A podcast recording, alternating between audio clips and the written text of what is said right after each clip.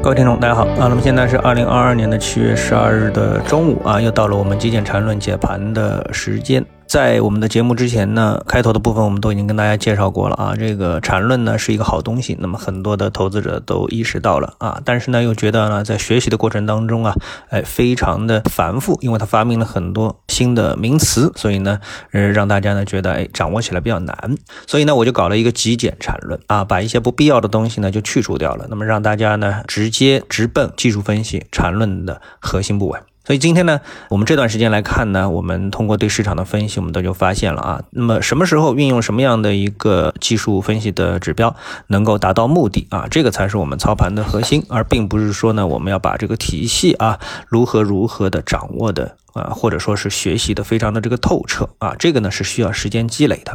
那么像这轮行情呢，我们一直呢，呃，跟投资者说，因为走势本身它走的非常简单，就是一笔向上。这就缠论说的一笔向上，那这一笔向上呢，在趋势上呢，就是用一根上升趋势线的这个支撑线啊来划分就可以了啊。那么在这个过程当中，实际上我们呢可以在低级别的这个状态当中去画一些啊，比如说三十分钟级别的中枢啊等等啊，但是呢，呃，意义呢，这个就相比于这根趋势线。啊，上升趋势的支撑线来说呢，就要小很多啊。这个主次啊，我们就可以分得很清楚。在一波上升行情当中，那么什么技术指标是反映的主要矛盾，什么技术指标反映的是次要矛盾？我们分清楚这个之后呢，那么对于市场这个走势的分类啊，也就搞清楚了啊。所以跌破这个趋势线啊，因为走势越简单，那么它所提示的分类的意义就越重大。所以跌破这个趋势线之后呢，那么这个市场呢，哎，就自然显示出了一个多头转空头的转折的一个结构。所以今天我们看的盘面呢，可以说空头啊就有点猖狂了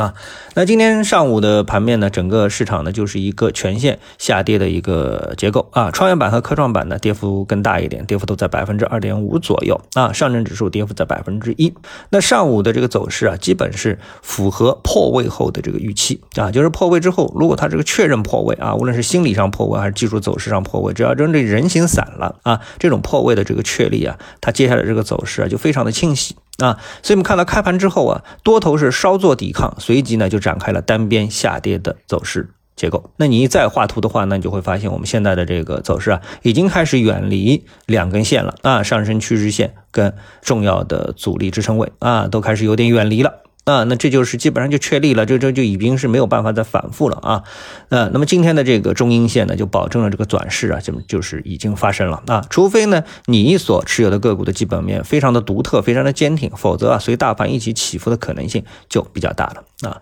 那么在板块当中呢，我们呢继续用这个 ETF 啊这个大的一个样本来进行考察。那我们看到啊，那么除了呢，呃，有一些创新药啊，这个板块跌幅非常大啊，我们也就不去讨论。那么我们考虑呢是两个主赛道的板块，一个呢是新能源车电池板块，另外一个呢是新能车 ETF 啊，电池跟新能车。那么这两个呢，显然就是说我们说的是这轮行情的两个主赛道啊，一个新能车，一个新能车电池，这是两个主赛道，那都出现了破位大幅的。回撤的结构啊，我们去看他们的那个 K 线组合的话啊，K 线图的话，你就会发现的很明确啊，他们在头部啊，我们说所谓的这个头部啊，构筑的一个 M 头啊，一个 M 头非标准的一个 M 头，那么这个呢 M 头的一个颈线位被破位，那是非常的清晰，那破位他们的上升趋势线也就更清晰啊，那么这两个板块呢，短期肯定是没戏了。那么这个呢，主赛道的下跌呢，也影响到了大盘的多空的人气啊。